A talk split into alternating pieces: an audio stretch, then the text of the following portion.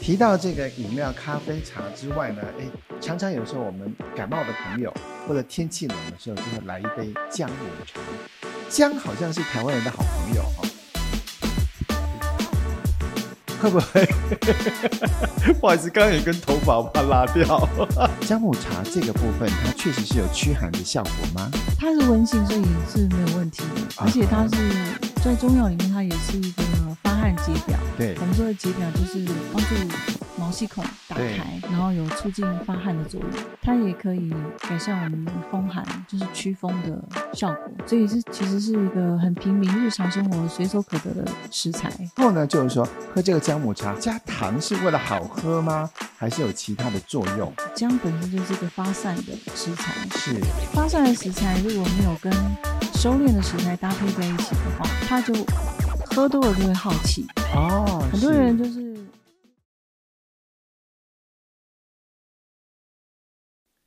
找路的家，欢迎大家今天呢一起来找路。我们今天呢带领我们找路的陆队长，邀请到我们的中医养生讲师，也就是谢无愁老师。那么有很多次呢，无愁老师在我们节目当中告诉我们很多我们厨房里的养生小撇步。今天要继续来聊聊的呢，哎，我们聊过吃的，今天来聊喝的，吃吃喝喝嘛，对吗？哈，所以讲到喝这个部分呢，我们就很难免呢，要不免俗的呢，从我们几乎每天每个人常常都会人手一杯的咖啡开始。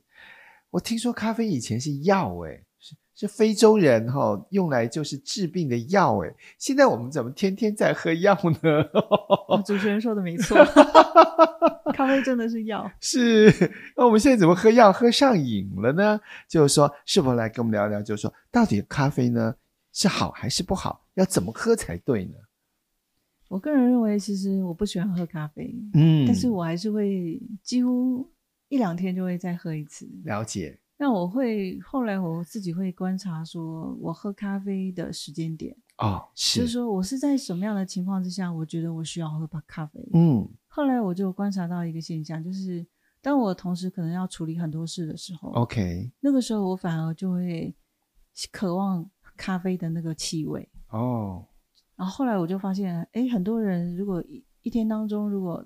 同时需要处理很多事的人，不管他是工作也好，还是是在家里需要处理任很多事情也好，他可能就会用这个方式去让自己不能说是提神哦，而是说让自己沉淀。 ，OK，因为我们说的咖啡是苦味，嗯如，果是广泛的咖啡的味道的话，是，那这个苦味它是有沉淀的作用，哦，可以嗯，让我们的头脑的气往下降，好，所以口味有收敛的效果嘛，也有降气的效降气的效果，作用。就是让你就是不会这么浮躁的意思嘛，就是这么对多事情要做，我们就很容易焦虑嘛，或者是浮躁嘛。所以咖啡其实会让我们有你我你说的这个气可以往下沉的这个效果。就是像哎，让我们深呼吸一样，嗯然后深呼吸以后，哎，开始有很多的事情先后顺序就会去去排列出来了。哦，所以这个是算是让我们比较安神吗？还是说你定一定神，不会这么的就是啊，好多事情要做啊，就慌乱了，是这个意思吗？嗯，我觉得刚刚主持人说的那个形容很好，就对是浮躁的状态 OK 可以平平静， ？OK，可以放，就是可以沉淀的状态。了解是，对所以咖啡是有这个作用了哈。是，啊但现在好镇静的作像用镇静的作用，可现在现在有点喝咖啡喝上瘾了哈，好像比方说我没有一大早来一杯咖啡，我就提不了神，或者就是说，呃，晚上有很多事情要做，我就需要靠咖啡来提神。那这个东西呢，其实我就想聊聊，就是说这会不会有我们的成瘾性在里面我觉得那是一种仪式感， ？OK，就是说我们的情绪会寄托在这个仪式上面。，对，然后因为做了这件事情，然后心就定了，是后面的事情就可以顺。是，我觉得大部分的人都会有这样的仪式感。 那这个是不是因为托广告之福啊？ 广告太成功了，每天早上都要仪式一下，我们才能够启动。 哦，你说的启动也算哦，对包含到很多人他如果早上就需要真的要提神的话，其实我们就要回过头来去看看是不是自己已经过劳，对，因为如果从晚上睡六七个小时，是，然后早上是眼睛睁开就对会醒来的话，嗯，我们真的不一定需要喝到咖啡。对但是如果我们即使是如此，或者嗯说其实早上起来就很累了，对然后我们不得不勉强自己撑住，然后去做接下来的活动的话，那其实那个时候的咖啡就就是我们呃寄情在那个部分，对，或是是需要用咖啡来代偿对，我们的疲劳感。对，是，哎，我真的有一段时间，我觉得以前年轻的时候，因为晚上赶剧本嘛，哈、然后呢，就是反正那个压力就在那个地方，就是天亮你就是要把剧本赶出来，就不敢睡觉，然后都会觉得就是说我只能靠咖啡。但是我真的印象非常深刻，就是说我后来咖啡已经喝到一种麻痹的状态，就是我一直喝，一直喝，一直喝，对不对？然后呢，眼睛是真的看起来醒的，但是里面已经空掉了，那种那种状态。以至于我现在哈、再晚喝咖啡都不会睡不着。其实这是会需可以代谢的欸，咖啡因其实是可是以代谢的。我们是说喝到呃咖啡因中毒的时候，其实对是会出现心心血管方面的问题。 是，那这个部分其实是会有点严重，因为嗯，我们说如果是冷泡茶跟咖啡对，混着喝的话，是那个那个咖啡因的那个 毒中毒会更严重，哦，是啊、所以我们会比较倾向于说，如果大家要去思考自己的身体的耐受性，，对它其实是有点风险，而且其实那个是没有办法透过一种急诊的方式去改善哦。所以它千万不需要冷，泡茶加咖啡一起喝，是不是？就类似说很多人其实是交替的使用。啊哈，哦，我这一次今天喝了一杯咖啡，然后对接下来我不想喝咖啡了，我改喝茶。是那那个时候其实就开始累积，哦，很多人会担心哦，我一天不要喝超过两杯，对然后就改喝茶，是一样会会会中标。哎哦我也常常这样子啊，就觉得说我今天已经咖啡的扣打用完了，对不对？就 改我就喝跟茶喝 茶，啊其 实但是是喝热的啦，会叠加的，会叠加哦。那那怎么办呢？意思就是说，你要不就喝咖啡，要不就喝茶嘛，是这个意思吗？我会觉得就是一天二选一就好了，二选一，不要混着喝。 对哦，对好。那如果真的呃要喝的话，就改喝白开水就好了，不要对再这两种交替哦。 是，好啊，因为我真的也会常常看到，就是说，哎，同事在泡茶，那我也来一杯之类的。忘了我刚才喝咖啡。 好，有这种现象是因为咖啡跟茶里面有什么样的就是哦，同时都是具备咖啡因的成分，都是咖啡因啊，那为什么就是不能够就是这样子交替或叠加的喝呢？呃，它其实就是我们累积的感觉是没有感觉的， OK，我们只是觉得它是饮料，哦但是就没有考虑到它里面的咖啡因的浓度。哦，所以咖啡因浓度因此就事实上是叠加的。，对对对，了解了解。那我们每一个人对于咖啡因的这个耐受性或需求度这个地方要怎么判断呢？其实就看如果我们真的喝一杯咖啡，对而且是在白天喝，，对不管是绿茶还是咖啡，，对然后到了晚上都无法入睡的话，，对那就表示一杯就是我们的扣打。 ，OK，好，直就不接能从超你过了 睡得着睡不着这个部分来判定。是，是，所以这个部分也有有没有可能，有时候我们的咖啡因过度也会造成我们身体腹胀的过度负担？这个部分要如何能够知道？有没有人喝咖啡喝出病的这样子？呃，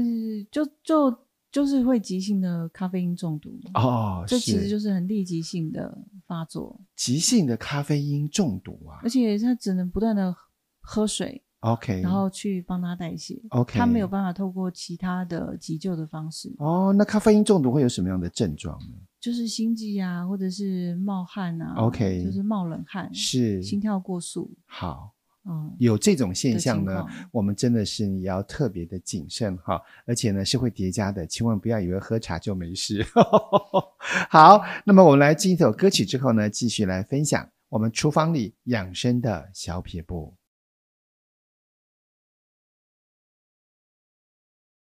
提到这个饮料、咖啡、茶之外呢，哎，我就想到哈，常常有时候我们感冒的朋友或者天气冷的时候，就会来一杯姜母茶。姜好像是台湾人的好朋友哈、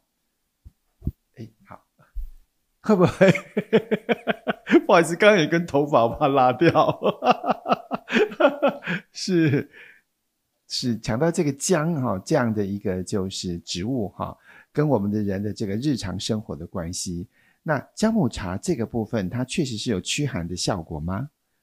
它是温性，所以是没有问题的。啊哈而且它是在中药里面，它也是一个发汗解表。对我，们说的解表就是帮助毛细孔打开对，，是，然后有促进发汗的作用。对，它也可以改善我们的风寒，对，就是祛风的效果。是，所以是其实是一个很平民日常生活随手可得的食材。对。然后呢，就是说喝这个姜母茶，好像的习惯是因为姜母比较辣嘛，哈、就是加糖是为了好喝吗？还是有其他的作用？那为什么又说要加红糖这个部分？它这在这个饮品的制造上有没有什么特别的因素呢？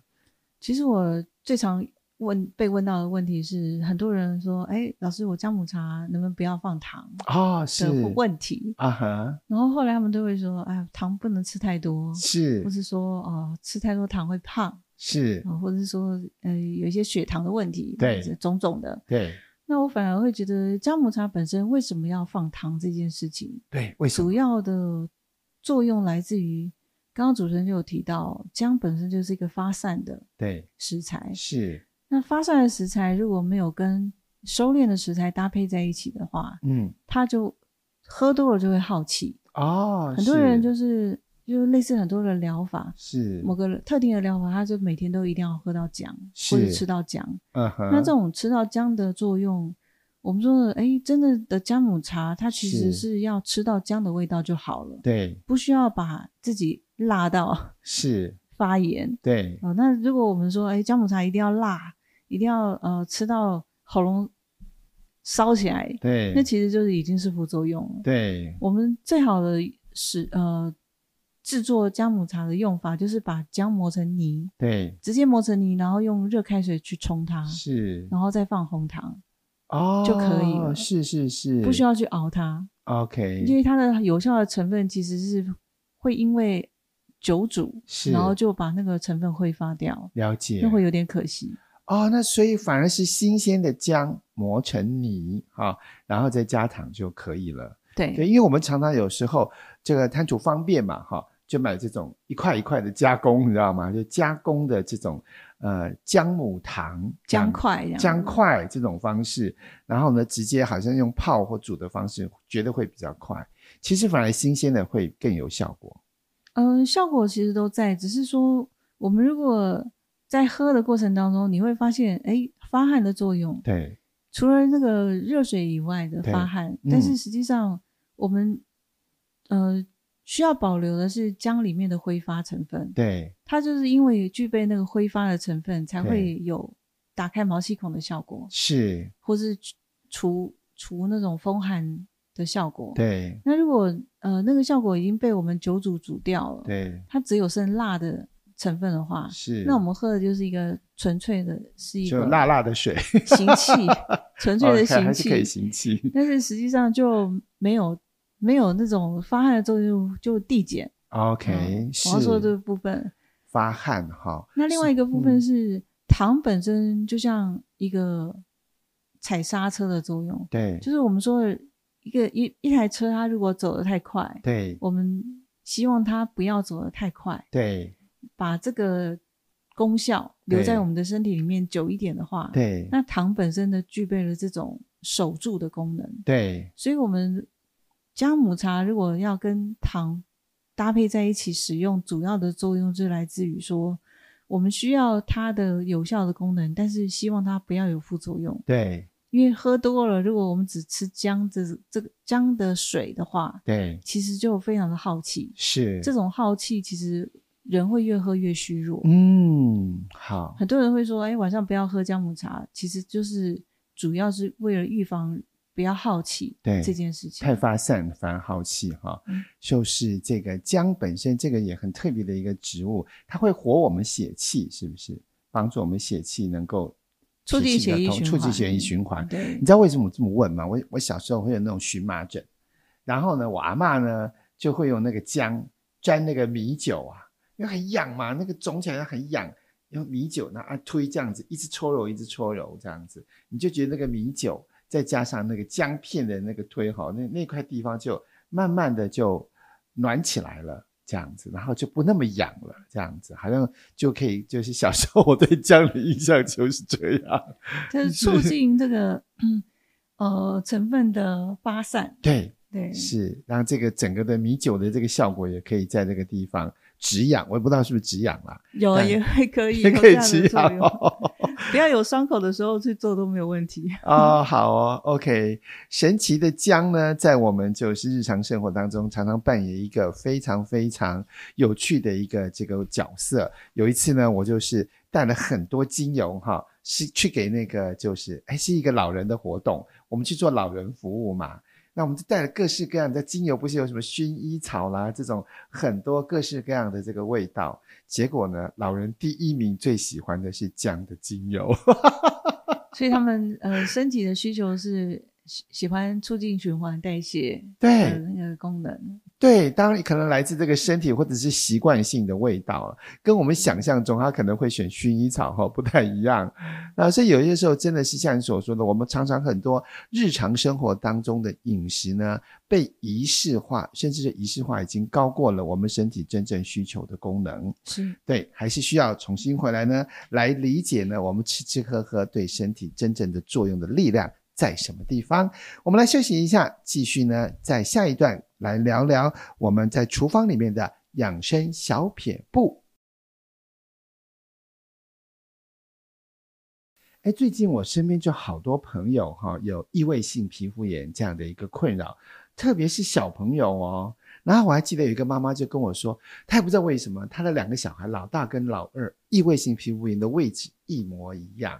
那么我就在找这些资讯的时候，就读到就是说，哎，异位性皮肤炎呢，可能在蛋白质的摄取上要非常的小心。所以呢，尤其是连这种不要说动物性的蛋白质，连植物性的蛋白质呢，都是需要谨慎慎选。他就建议了一个优格这样子，我就很好奇说，哎，优格里面的蛋白质到底是什么样的力量？它可以呢，就可以就是最单纯的来帮助我们不会过度发炎呢？优格本身是什么样的制作？它的对原物料是什么？都会有差哈。大部分是用什么制作的？大部分人用牛奶这样子，那牛是 奶本身是蛋白质，对不对？对对呀、牛奶也是蛋白质啊，这样子那也有人是用豆浆啊、啊，他们可能豆会浆也觉得可，以哎，我不喜欢牛奶的味道，对，所以我就用豆浆取代。好，那嗯所以呢，到底呢，我们在呃制作优格的时候，这个选择要如何的，就是适合自己身体的需求呢？优格它其实就是加入维生菌、微生物发对酵是，的的后面的食材，对，所以它是已经蛋白质分解了。是，这个蛋白质分解就类似像我们说的，呃，豆浆，我们如果喝了很容易会 出现过敏的症状。对。我们喝点水，来， 好，出现过敏的症状。对，但是如果我们把豆浆变成一个豆腐的制品是，来摄取的时候，豆浆就不会出现过敏的症状，嗯意思是一样的。对。所以呢，意思是说，如果我们把豆浆制作成优格的话，就不会有过敏的现象，是这个意思吗？那你会知道说这两个的差别是什么？对，为什么豆浆跟牛奶不行，但是做成优格就可以？对啊，为什么 我也不知道？我们要知道，蛋白质它如果已经变变性了，是它变成呃，透过酸碱值或者对透过温度是，造成它的物理变化或是是化学变化。对那这个过程当中，其实它的蛋白质从原本的不稳定对变成稳定的状态，是，稳定的状态在我们身体摄取上就不太会有负担。对我们身体里面如果有发炎，或者说对有些细菌病毒的残留，是，然后摄取到不稳定的蛋白质的时候，是它们很容易会成为细菌病毒的食物， OK，反而会诱发这些病毒的增生是或是繁殖。是，那在我们身体体内造成更多的繁殖，是它就会诱发成一种发炎的反应，了解这才是蛋白质容易产生过敏现象的主要原因。 ，OK。对是，所以我们的这个制作成优格的目的呢，就是让它变成稳定态。然后这样的就是减少呢，就是被这个病毒拿去吃就是了，或是说被其他的呃连接，连结跟其他的细菌病毒连接，了解哈。嗯那么一样是这个过程当中哈，就是强化它的稳定态。那么牛奶跟豆浆又有什么不一样呢？嗯，其实，在营养学里面，它其实都是蛋白质类，哦 所以我觉得这个部分大家可以依自己的需求去选择。 是，就像我们说，如果很多人他不喝牛奶，但是他会吃 cheese，cheese 对，本身也是一种发酵的牛奶对乳制品的嗯，成品，对所以我觉得这个只是个人口感的需求。 ，OK。另外一个部，分是，大家可能会觉得，因为环保的关系，，对我们会希望牛奶本身就是回归给乳牛，对呃的幼牛对 去摄取哦。是，那我们自己就有已经断奶的时候，我是们就不需要过多摄取到这一类的食材。对，就是好像在过往呢，我们就是生活当中的一些呃，常常很多的资讯啦，哈，会好像告诉我们说，好像喝牛奶是健康的，或者是特别是在成长中的孩子呢，要多喝牛奶。但是呢，也有另外一方的说法，就是说牛奶是给牛喝的，不是给人喝的这种情况哈。所以刚刚也提到，就事实上我们如果真的断奶之后，牛奶这个部分，我们其实可以就是不用过多的去摄取这样子。其实我们可以观察看看说，如果我们在喝牛奶以后对，就腹泻的话，是就表示说我们已经不适合了。了解。这个部分是每个人可能会不同的年龄层对，要去观察的部分，尤其是冷的牛奶，有时候一喝完之后就肚子很容易拉肚子，对吧？呃，主要主要的状态就是乳糖不耐。 OK，我们如果针对乳糖不耐这种体质对，就不需要去选择牛奶，对当做是我们日常的选择。对。不过说实在，这个我们常常已经很多食物哈，像吴愁老师所说的，它有时候不是身体的需要，哎，是那个仪式的需求，哎。你知道我有时候我要回到家哈，就下班要回家之前哈，因为我骑脚踏车嘛，然后呢，经过那 seven，我就觉得我好像好需要一杯热牛奶。 其实真的是仪式感这样子，因为晚上没办法吃太多东西，我就觉得我的身体那个都已经快器官都快睡着了这样子，但是呢，就想来一杯热牛奶，有一点点是那种可能是这种精神饱足感哈、有这种现象，其实喝晚上喝牛奶其实可以助眠啊，可以助眠吗？它可以助眠，啊，太好了，或者热豆浆也可以，嗯热豆浆也可以其实两个，如果是针对于食材的属性的话，，对牛奶比较偏甜，对它本身就有有甜糖的对成分啊嗯，有点嗯补的感觉。，对但是豆浆就没有，是，它是必须要添加糖才有对甜度的，是是，所以一是般人我们的那种依赖性会比较倾向于喝牛奶。 OK，只是说，如果有人他会对于那种腥味，对乳呃牛乳里面本身有一点带有腥味的那个气味的话，对有些人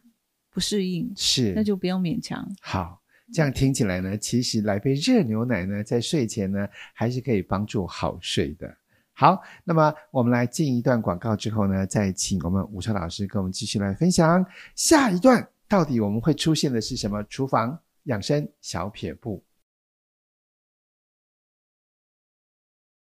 在各种就是透过饮料哈、来，就是说呃常常要喝，常常要喝，然后觉得可以帮助身体啊各种饮料当中，有一种就叫做醋，对不对？哎，还挺贵的哦，就外面卖什么水果醋啦，各式各样的醋啊，也有那种自制的哈，然后 DIY 的醋哈，这个喝醋到底是这个对我们的身体健康是好还是不好呢？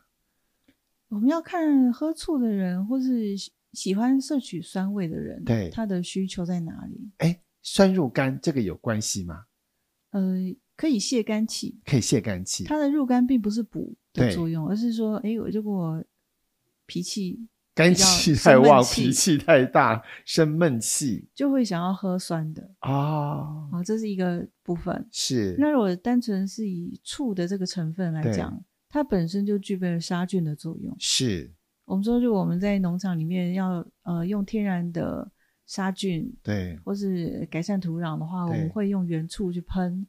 然后让草去的茎就没有办法生长，嗯，包含到里面的杂菌也会被我们呃消毒对杀菌，嗯那就是用原醋来做。 ，OK，所以其实醋本身它的杀菌的作用，是如果我们当做饮料每天喝的话，我们身体里面好的微生物也会被它杀死，哦，好的或是不好的微生物都很容易被杀死，了解了解，这样子反而会影响到我们身体里面原本平衡的菌种。 OK，嗯那么身体的生态呢，反而会被破坏掉哈。那在这种情况之下，事实上就是各种像也有也有稻米米做的醋，对不对哈？各种的醋呢，这种事实上呃所形成的这个饮料哈，是比较不建议去喝的嘛。呃，不见得说建议或不建议，因对为我们日常在使用酸味的料理上对面，它其实也是偶尔会摄取的。对我们并不会每天都会吃到酸味的料理，对所以醋我觉得不一定要每天喝，对，偶尔喝都没有问题。或当做佐料加一点醋这个是部分，用这对个吧方式去调是味就可以了，就可以了，就对够 了。我们不需要去让身体啊、一定要成为一个无菌的状态、啊。对，然后就是常常来一杯醋，来一杯醋这个部分哈、反而会过量了。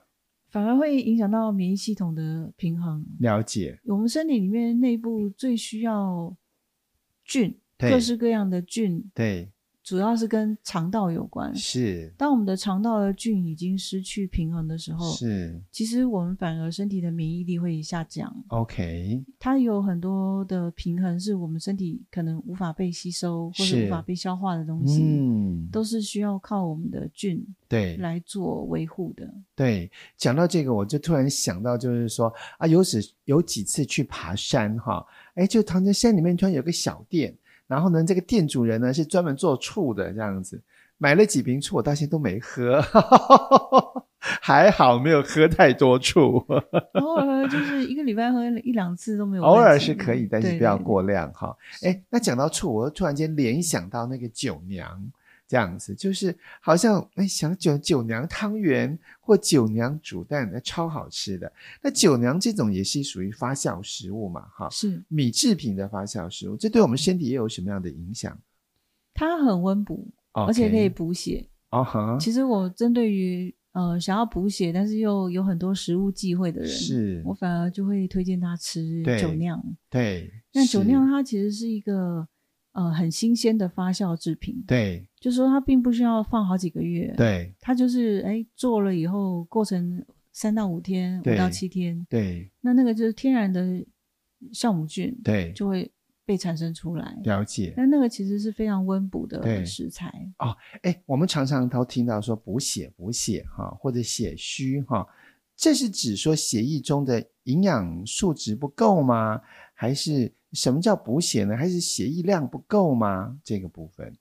中医对于补血的概念其实蛮广泛的，对就是我们并不是说啊、呃血液真的到一个很低的水平，我们才叫补血，对、而是说当我们的造血的效率变低的时候 o k 我们也可以促进它的效率。是那那个补血的方向可能就会偏肝肾，是，或是说如果我们的血液它在运输的过程当中，是，呃，可能用脑过度的人，他会把血液一直调动到脑部，对相对相对来讲，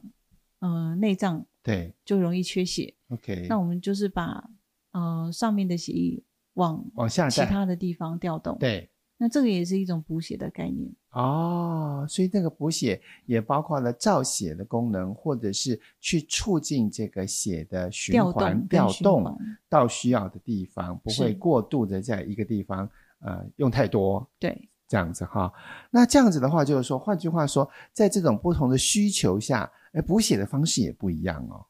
呃，光是五脏的话就有五种方式，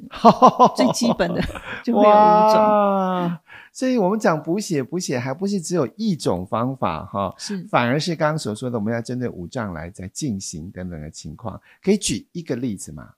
呃，我如果只举一个例子的话，对就是可能跟食物没有关系，好，就是说，如果我们真的考虑到自己如何生血或是补血，对， 就是一劳永逸的做法，就是呃十一点以前睡。哦，其实只要我们人在十一点以前睡，然后身体躺平，是其实我们的血液自然就会回归到它该去的地方。，是是是，这是一所个以最好的补血药。就躺下来血就会回流于肝的意思嘛？，对，哦，那它除了有净化的作用以外，对它也可以帮助我们身体整个人的重新启动。了解。那睡不着也没关系吗？我只要万一就是说我十一点我躺下去睡不着，但也有效果吗？呃，有限，但是实际上我们还是可以维持这个 姿势， OK，就是酝酿这个时间，如果长一点都没对有关系。好好这样子，就是十一点之后不要再爬爬照，然后做很多事情。我就看手 机，对呀、 好啊，我们的生活中很多的这个这些习惯哈，确实是呢值得调改，然后让我们的身体呢能够更健康。谢谢吴超老师今天在节目当中跟我们分享了这四个我们厨房里养生的小撇步，一起学起来哦。